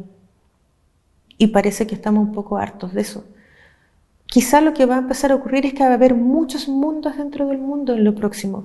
Y podemos ir eligiendo a cuáles les vamos dando forma, podemos desplazarnos de uno a otro, podemos decir libremente como, vale, parece que hay que hacer agricultura ecológica y colaborar en algún huerto urbano, pero también parece que hay que hacer en otro territorio o ahí eh, pequeños circuitos de producción y comercialización. Pero parece que tampoco eso es suficiente, porque también habrá que apoyar a los trabajadores del Mercadona por condiciones dignas, aunque odiamos el Mercadona, pero bueno, hay trabajadores allí. Y tal vez también hay que mirar eh, la violencia machista dentro del movimiento, que a saber. Y bueno, eso es el enjambre, es como en todos los lugares está todo. Y por lo tanto necesitamos aprender a coexistir con las paradojas de esto y saber que estamos mirando aquí, en este momento, eso, y luego aquello y no por eso estar en un espacio de relativismo difuso. Tiene que ver con lo contrario de eso, con reconocerse situado. Es como, estoy aquí y cuando estoy aquí, estoy aquí. No estoy en, o sea, estoy aquí con ustedes ahora en Barcelona y no puedo hablar de Finlandia porque no he estado ahí. ¿Cómo voy a hablar de allí? Y no me basta hablar con los indicadores para decir, bueno, los finlandeses piensan esto. Sería muy terrible a lo mejor podría partir de esta conversación diciendo como, ah, mira, nunca he estado en ese territorio. Estaría bastante interesante mirar qué pasa por allá, cómo es ser finlandés, vivir y comprar cosas en un supermercado de allá y qué pasa ahí. Y tener frío. y a lo mejor para ustedes ahora que he conversado de esto sería interesante un día ir a Amazonas y ver cómo es pasarse 28 horas en un botecito para ir de un lugar a otro y ser comido por todo el ecosistema del lugar, porque ahí se te quita toda la arrogancia antropocéntrica cuando sabes que eres alimento de miles de bichos. Esas cosas son el enjambre. Es como transitar, desplazarse, salir de la idea de que una es algo, de tener una esencia de algo. Eso es una ilusión muy peligrosa y bastante autoritaria. Quizá este tiempo es como de mucha escucha, que es lo que aprendí con algunos pueblos, de mucho reconocerse en la afectación, en la influencia recíproca que lo aprendí con los pueblos y con estas teorías. Y saber que en el fondo no hay objetos, hay fenómenos, hay enjambres todo el tiempo. Cada vez que investigamos lo que sea que investigamos, cada vez que luchamos por lo que sea, hay un enjambre allí. Esto puede sonar un poco raro dado todo lo que he dicho antes, pero gracias a eso he tenido el privilegio de poder trabajar con funcionarios públicos también, trascendiendo la idea de que el Estado es un todo homogéneo y que básicamente todo lo que trabaje allí es cómplice de esta cuestión, no es así. Hay liminalidades, fisuras en todas partes, complejidad, gente que trabaja allí y que está pensando críticamente en su propio lugar de trabajo, que es capaz de tensionarlo, que es capaz de interpelar y que también necesita sentirse conectada con eso y no aislada, estigmatizada como tú eres el Estado y te apedreo, sino trabajo aquí, a ver cómo lo hago para y gracias a eso eh, tuve un trabajo, una experiencia muy bonita con la Asociación de Funcionarios del Servicio de Evolución Ambiental, que de hecho generaron una Federación de Trabajadores del Medio Ambiente en Chile y que, que yo sepa, al menos en Chile era la primera vez que un sindicato de trabajadores del sector público interpelara la política pública y no solo reivindicara sus derechos laborales, que era lo típico allá. Cada vez que había una movilización de, funcionarios, por lo general era para alguna eh, demanda en términos de remuneraciones o de escala, jerarquías y en fin. Esta vez fue para decir, el SEA no funciona, pero el Servicio de Evaluación Ambiental está mal, no reconoce cuestiones básicas como la complejidad ecosistémica, el derecho de las personas a participar, el principio precautorio, la importancia de una evaluación ambiental estratégica, y tenían una postura bastante anticapitalista, bastante más que mucha gente de las propias comunidades que iban a evaluar. Me encontré con la sorpresa de que a veces ellos impulsaban la participación en lugares donde la gente no quería por muchas razones, porque a veces la gente siente que si participa es cómplice del Estado, pero también muchas veces porque la gente no veía lo que ellos veían en el impacto de la empresa y estaban atrapados en que no podían decirle a la gente como, diga que no, porque mira, pero eso les pasaba. Y entonces además estaban muy estresados y muy enredados con el rol y muy solos en su rol. Y muy solas también, pasándolo mal. Y gracias a unas conversas que ellas mismas impulsaron y de la que fui testigo, se generó como una especie de alianza con otras organizaciones sociales, con el mundo académico, para construir una propuesta de reforma propia, a pesar de que desde la élite los ninguneaban y se que estos funcionarios, pero lo hicieron. Con una perspectiva enjambrosa, era posible ese diálogo. Si no, era como, bueno, los funcionarios públicos son del Estado y el Estado no sirve. La empresa privada está llena de gente maligna y malvada y no hay que hablar con nadie de allí. Y la sociedad civil es particularmente buena, prístina, noble, no tiene ningún problema y nosotros somos los que vamos a salvar. O sea, eso, eso es una caricatura terrible. ¿sí? Y para poder transformar algo, transitar hacia algún lugar distinto de este, necesitamos pensar como abeja. La Silvia que es una mujer increíble, una investigadora admirable a mi juicio. Bueno, ella también vale la pena honrar a muchas otras investigadoras latinoamericanas que están en estas conversaciones y que son poco visibles. Pero como estamos hablando de ella en particular, esta idea chiche es que un mundo, de un mundo en donde caben otros mundos, tiene mucho que ver con lo que les decía antes de no es contraponer una hegemonía con otra, sino mirar las fisuras y estas otras posibilidades de coexistencia entre distintas posibilidades. No es que todos nos vamos a volver amazónicos o todos nos vamos a volver mapuche, eso es iluso, irreal y, y además insensato porque la hegemonía se parece mucho a los monocultivos. Es como, no tiene sentido, ¿qué es eso? Los bosques que somos suponen que haya muchos mundos diferentes dentro de este. Eso reduce, por un lado, el nivel de confrontación, de obligación, de deber ser que está implícito en una hegemonía. Hay una mirada sobre la hegemonía que me parece bien interesante que tiene que ver con reconocer que la hegemonía es imposible dada la necesidad de definir un otro con el que hacer borde.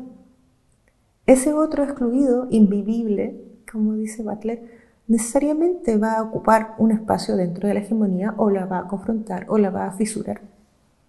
Un mundo donde caben muchos mundos abre la posibilidad del diálogo entre esos distintos mundos, no necesariamente la oposición para ver quién toma el control, o quién reemplaza la hegemonía o cómo se disputa la hegemonía. Cada vez que tratamos de disputar la, hegemonía nos va bastante mal a los que no tenemos el poder de las armas del que tiene las armas y el poder. Entonces, en este otro espacio la, la propuesta es algo así como a desbordar el sentido común, el mainstream, el el paradigma vigente, la norma, desbordarla, desbordarla en la diversidad, no confrontarla en la oposición.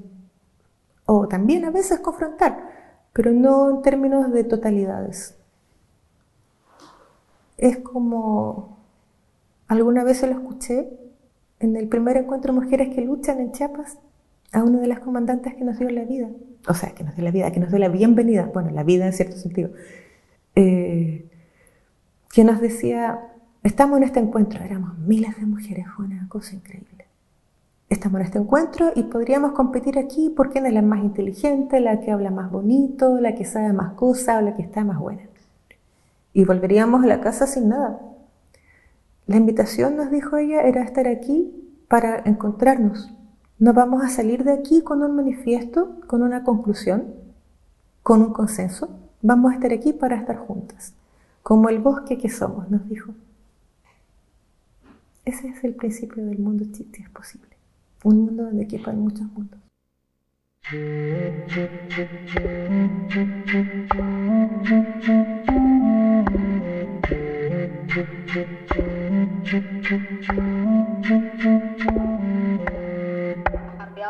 Ellos tienen una forma, son de clase alta y a uno pues lo desprecian. Entonces todo eso se ve y mire que eso es, indignante.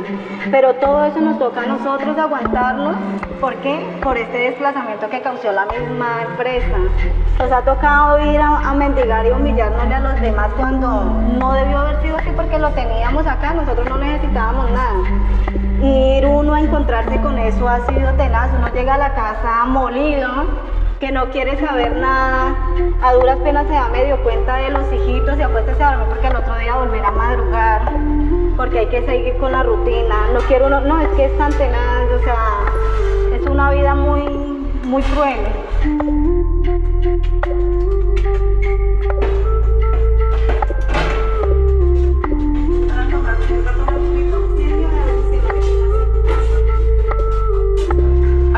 Apoyado en todo momento incondicionalmente.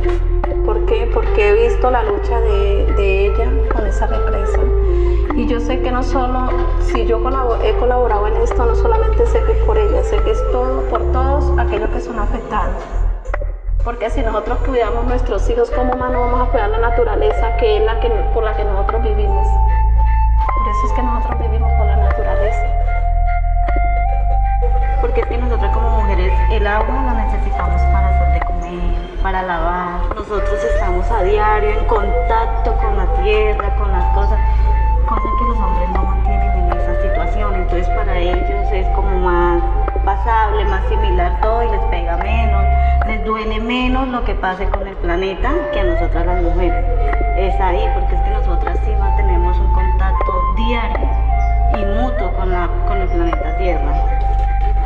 Que todos unidos por una misma lucha en defensa del territorio, el agua y la vida. Los que menos apoyan estos procesos son los, los de la ciudad, ¿no? Son los que menos tienen conciencia y son los que más deberían tener porque en una ciudad no se produce, en una ciudad no se siembra, en una ciudad no se sacan frutas, no se saca el agro, es en el campo. ¿Y de, de dónde, de dónde se alimenta la ciudad? Del campo y son los que menos nos apoyan en estos procesos. Entonces que tengan conciencia, que se unan a la lucha. El campesino no lucha solamente por el campesino, lucha es por un país y los primeros beneficiados son los compañeros de ciudades.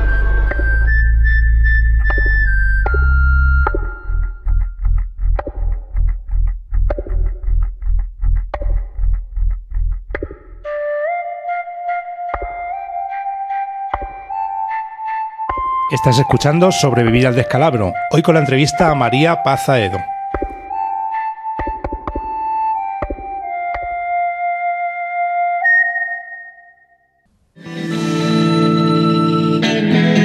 Otros modos de reconocer y reconocernos y habitar la Tierra. Voy a decir algo muy raro, que es que necesitamos dejar de hablar de naturaleza entonces. Es algo así como aceptar que la naturaleza no existe.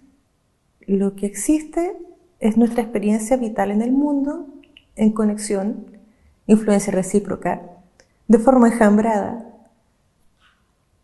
desplazante, no fija, con todo, afectaciones, ese es el lugar.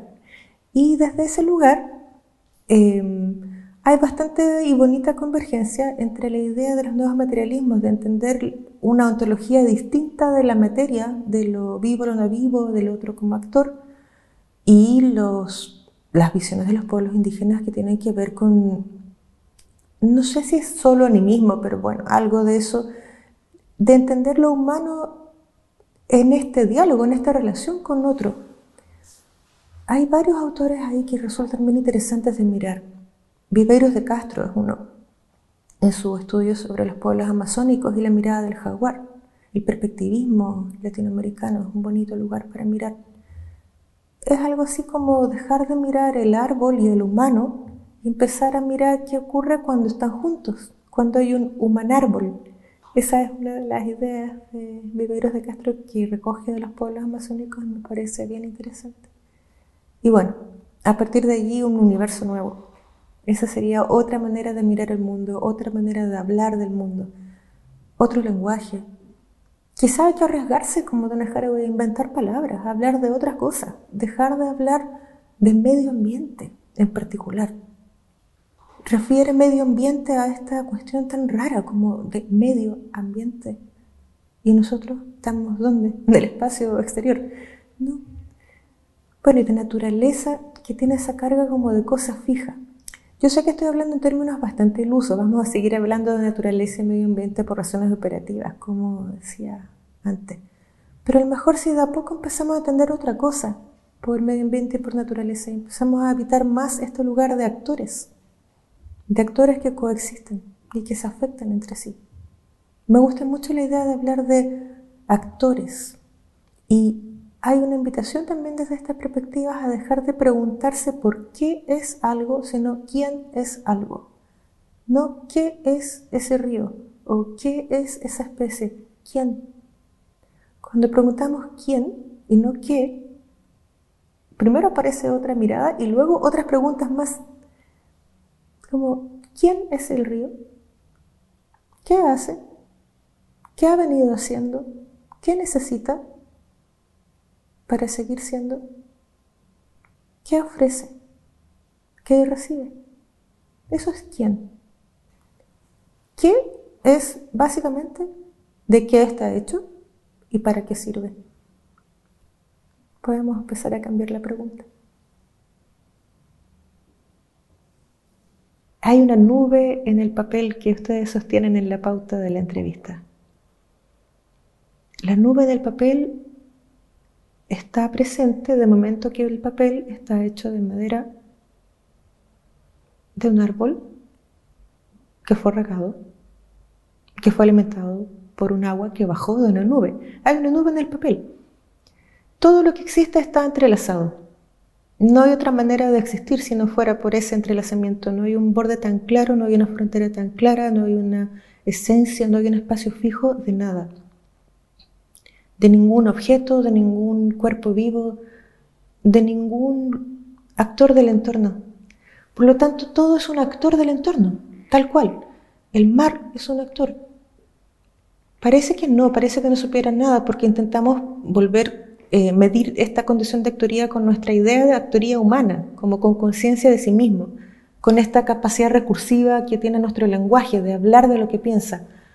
Pero aunque el mar no pueda hacer eso, o no sabemos, al menos con nuestros indicadores que pueda hacerlo, sabe hacer bastantes cosas, a saber alimentar y darle contexto a un montón de vida, recogerse y volver a expandirse, cubrir, disolver. El agua sabe hacer eso, el bosque sabe hacer otra cantidad increíble, increíble de cosas que hemos demorado mucho en develar como tales. A mí me gusta mucho la investigación de Stefano Mancuso, por ejemplo, sobre la sabiduría de las plantas, lo que sienten, lo que ven, todos los hallazgos que hay en relación a la comunicación de los bosques, a los sentidos de las plantas. Es increíble que eso también esté en las convicciones de los pueblos indígenas de allá, de América Latina, seguramente de África también. Es como que esto lo sabíamos. Entonces la resistencia tiene que ver con recordar, por un lado, que estamos juntas, que no estamos solas, que lo que me pasa no solo me pasa, nos pasa colectivamente, todas estamos siendo afectadas de alguna forma y por lo tanto mi sufrimiento no es mío, no es solo mío. Hay un fenómeno increíble que ocurre cuando yo cuento mi dolor a otro, que es que el otro no puede dejar de resonar con ese dolor y conectarlo con el suyo y entonces decir cómo es nuestro. Y entonces hay una fuerza que aparece allí, del sufrimiento compartido. De nuevo pienso en, Úrsula y los desposeídos. No es el amor lo que nos hermana, eso es muy simple. Es como decir, porque eso lo reduce a que solo me conecto entonces con aquello que amo. Y entonces si no lo amo no me puedo conectar. No es el amor lo que nos hace entrelazarnos, es la afectación es saber que lo que, lo que deseo, lo que me afecta, no es mío, no viene solo de mí como individuo. Tiene que ver con lo que le ha pasado a mis ancestros, con lo que le pasa a mi territorio, con lo que le pasan a los otros actores con los que comparto ese territorio, con lo que le pasa a mi vecina, con lo que le pasa a mi amiga. En violencia de género esto es muy evidente. Cada vez que hacemos un círculo de mujeres donde contamos lo que nos han hecho, em, aparece una sensación de poder desde lo vulnerable, la afectividad de la resistencia en temas de ecología política tiene que ver con la puesta en común de la vulnerabilidad del cuerpo y que es resonante con la vulnerabilidad de la afectación del territorio. Así como esa playa está contaminada de carbón, así de herido está mi corazón con eso. Y así de dañado están mis pulmones con eso. No hay separación posible. Está todo junto. Y no soy la única a la que le pasa, y a mi vecino le pasa, y a los hijos de mi vecino le pasa, y somos todo el pueblo al que le pasa esto.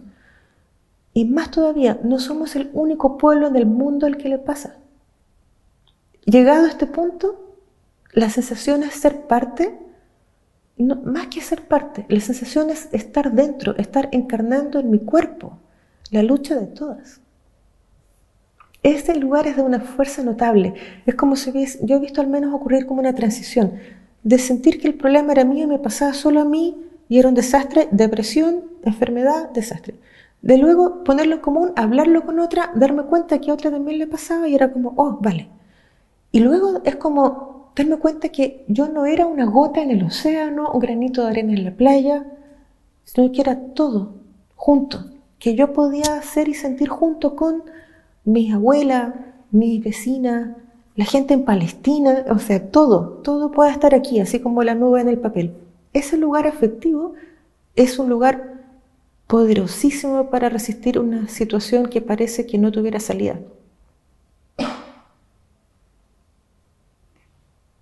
Porque si no, no hay forma. Cuando yo creo que soy un individuo, que soy muy pequeño respecto a un sistema tan grande, lo que ocurre es que me deprimo. Soy muy pequeño. ¿Cómo voy a cambiar el capitalismo yo si soy tan chica y tengo que trabajar mañana?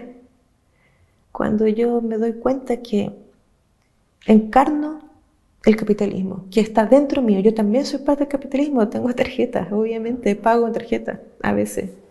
Todos lo hacemos, ¿quién no? En esta ciudad. Pero también puedo elegir encarnar otras cosas. Puedo elegir encarnar a todo mi pueblo en esta entrevista y a todas las mujeres que alguna vez han sufrido algún daño y a todas las aguas contaminadas también y poner voz ahí y contarles cómo se siente, cómo se siente una bahía llena de metales y cómo se siente una olla común en ese mismo lugar con tanta mujer cocinando y tanto hombre cocinando por fin y compartiendo la comida cuando hay hambre. Y cómo se siente ir a ver a una presa política y cómo se siente buscar justicia y cómo se siente cuando sale en libertad. Se siente. Porque eso es estar viva, no se puede no sentir. Cuando se nos olvida esto es cuando empezamos a perdernos en una cosa muy rara, de insuficiencia, de, de sacrificio, muy raro también, porque también es cierto que dentro de la resistencia y el activismo hay una tendencia al sacrificio muy complicada, como con la sensación de que yo tengo que salvar a todos, que es lo que decía bien al principio. En el capitalismo y en el judeocristianismo, por sobre todo, hay una idea como de soy el que controla, soy el que salva. Entonces también en el activismo aparece mucho esto de que no puedo descansar, no puedo dormir porque hay muchos problemas y tengo que hacerme cargo de todo. Pero desde el feminismo y desde el ecofeminismo hemos estado crecientemente al tanto de la importancia de poner el cuidado al centro. Si lo que estamos diciendo es que estamos siendo constantemente afectadas por todo, todo importa. También importa dormir. También importa tratar de comer lo mejor posible. También importa cuidarse. También importa tratarse bien. También importa hablarse con cariño. También importa perdonarse, pedir disculpas. Saber que de repente a una Acá se dice se le va a la olla, allá se dice se le arrancan los enanos. Es más o menos el mismo principio. Nos pasa, pues, si no somos perfectas, si no por ser activistas nos volvemos automáticamente terapeadas, nobles y no sé qué. No, eso no es así. Lo que importa es que como no depende todo de una y estamos conectadas, como podemos estar atentas, como, estáis bien, has empezado a enloquecer un poco, podemos cuidarte y poder hacer esas conversas y, no, y reconocer que eso es un espacio político, que no es un espacio para después de la reunión, que en el café, que es lo que estábamos tan acostumbrados desde la izquierda tradicional, de que aquí se habla la cosa seria. Después en la cerveza de la esquina, a lo mejor si es que sale el tema, pero ahí también tenéis todo muy importante. No, que es súper importante saber que tienes hijos o no, que tienes familia o no que cuidar, que tienes ganas de pronto de no trabajar que tienes ganas a veces de soltar esto que es tan difícil y luego juntar energía y volver ahí, que no eres totalmente primera línea todo el tiempo, pero que a veces sí eres primera línea y que cuando estás ahí necesitas un cariño, necesitas que otros te digan como, vale, vale, gracias. Y tú también lo haces por otras. En ese lugar está entretejido el afecto con la racionalidad política, con, con el habitar un cuerpo y estar en un territorio. Esta fluidez de enjambre yo creo que es la que necesitamos para poder habitar esos espacios de influencia y co-creación. Saber que esto que me pasa nos pasa, que no soy la única, que no solo a mí, que no depende de mí. Y que escuchando y estando con una otra, no solo estoy haciendo lo que yo quiero que pase, estoy dejándome habitar, pudiendo aprender. He podido hablar de todo lo que les he contado no porque yo sea especialmente buena ni especialmente inteligente, es exactamente por lo contrario. Es como, yo creo que he aprendido a abrir el corazón a lo que pasa. Y creo que vemos mucha gente haciendo esto. Y que si ustedes entrevistaran a otras personas que han pasado por experiencias parecidas, de investigar y de estar ahí, dirían cosas muy parecidas. Y también a otros saberes del sur que están allí reflexionando y conversando con otros. La gente más sabia que yo he conocido es gente que sabe escuchar. Escuchar hablar a, una, a un lonco de una comunidad mapuche es escuchar a alguien que vive escuchando, que dice en breve mucho de lo que he dicho yo, de modo bastante más certero que yo tal vez, pero es gente que vive de, de ese lugar, de ese lugar de diálogo con todo. Y yo creo que ahí está la sabiduría.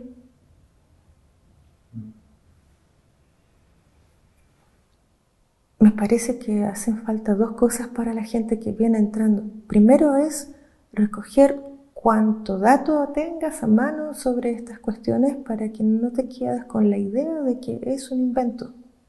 Necesitamos insistir en que esta cuestión está ocurriendo, aun cuando haya negacionismo, aun cuando no se vea, aun cuando yo esté tan cómoda que no lo note. Necesitamos ir más allá, mirar más allá de lo obvio, como echar mano de todo ese espíritu curioso, el que se asombra, el que quiere saber, el que no se queda con lo fácil, echar mano de toda esa energía para poder dar cuenta de lo que está pasando en primer lugar, a sabiendas de que eso va a generar una sensación de solastalgia brutal, una sensación de nostalgia por lo que se ha perdido y miedo por lo que va a venir. Eso es la solastalgia en términos ambientales. Y cuando eso pase, es muy necesario contar qué, qué te pasa es muy importante que no te quedes sola con eso, que no sientas que solo te pasa a ti y no sientas que depende de ti resolverlo, ni tampoco que nadie más está viendo y sintiendo lo que tú estás sintiendo. Ese es como, esa es una trampa también capitalista, eh, caer en esa emoción. Ese es un lugar terrible y paralizante. Entonces, contra la ansiedad, la sororidad, el espacio de encuentro, la conexión con lo vulnerable, poner en común el miedo y escuchar y aprender de otras que lo han vivido y lo están atravesando. Ese es un lugar para poder encontrar salidas, propuestas y sostenerse en este camino. Hay algo que había dicho en otros momentos, en otros lugares. Los humanos somos particularmente flexibles gracias a nuestro ser muy vulnerable. Somos una especie que en realidad se muere si no la crían y si no se cuida y si no vive en comunidad. Y gracias a eso es que somos bastante astutos como especie. Hemos sobrevivido a cosas rarísimas como la glaciación y hemos cruzado el estrecho de Bering, nadie lo cruzó, por el centro, fue por la costa, eso está bastante demostrado. O sea, los humanos no somos tan torpes como para atravesar en medio del hielo en una glaciación. Obviamente fuimos navegando por el borde, o sea, hay cosas en que hay que confiar en nuestra inteligencia colectiva podemos encontrar formas y torpes no somos. Hemos sobrevivido en América Latina al genocidio de la invasión española y portuguesa y inglesa. Es decir, murieron 90 millones de personas, pero no nos mataron a todos. Y seguimos aquí. Yo creo que vamos a poder con esto. Va a ser muy difícil, muy difícil, no hemos visto mucho todavía de cuánto más difícil puede ser. Nosotros en el sur mucho, pero aquí en el norte todavía no tanto. Y esto va empeorando. Pero al mismo tiempo todavía hay de dónde aprender. Y eso es súper importante. Aprender, escuchar y estar ahí.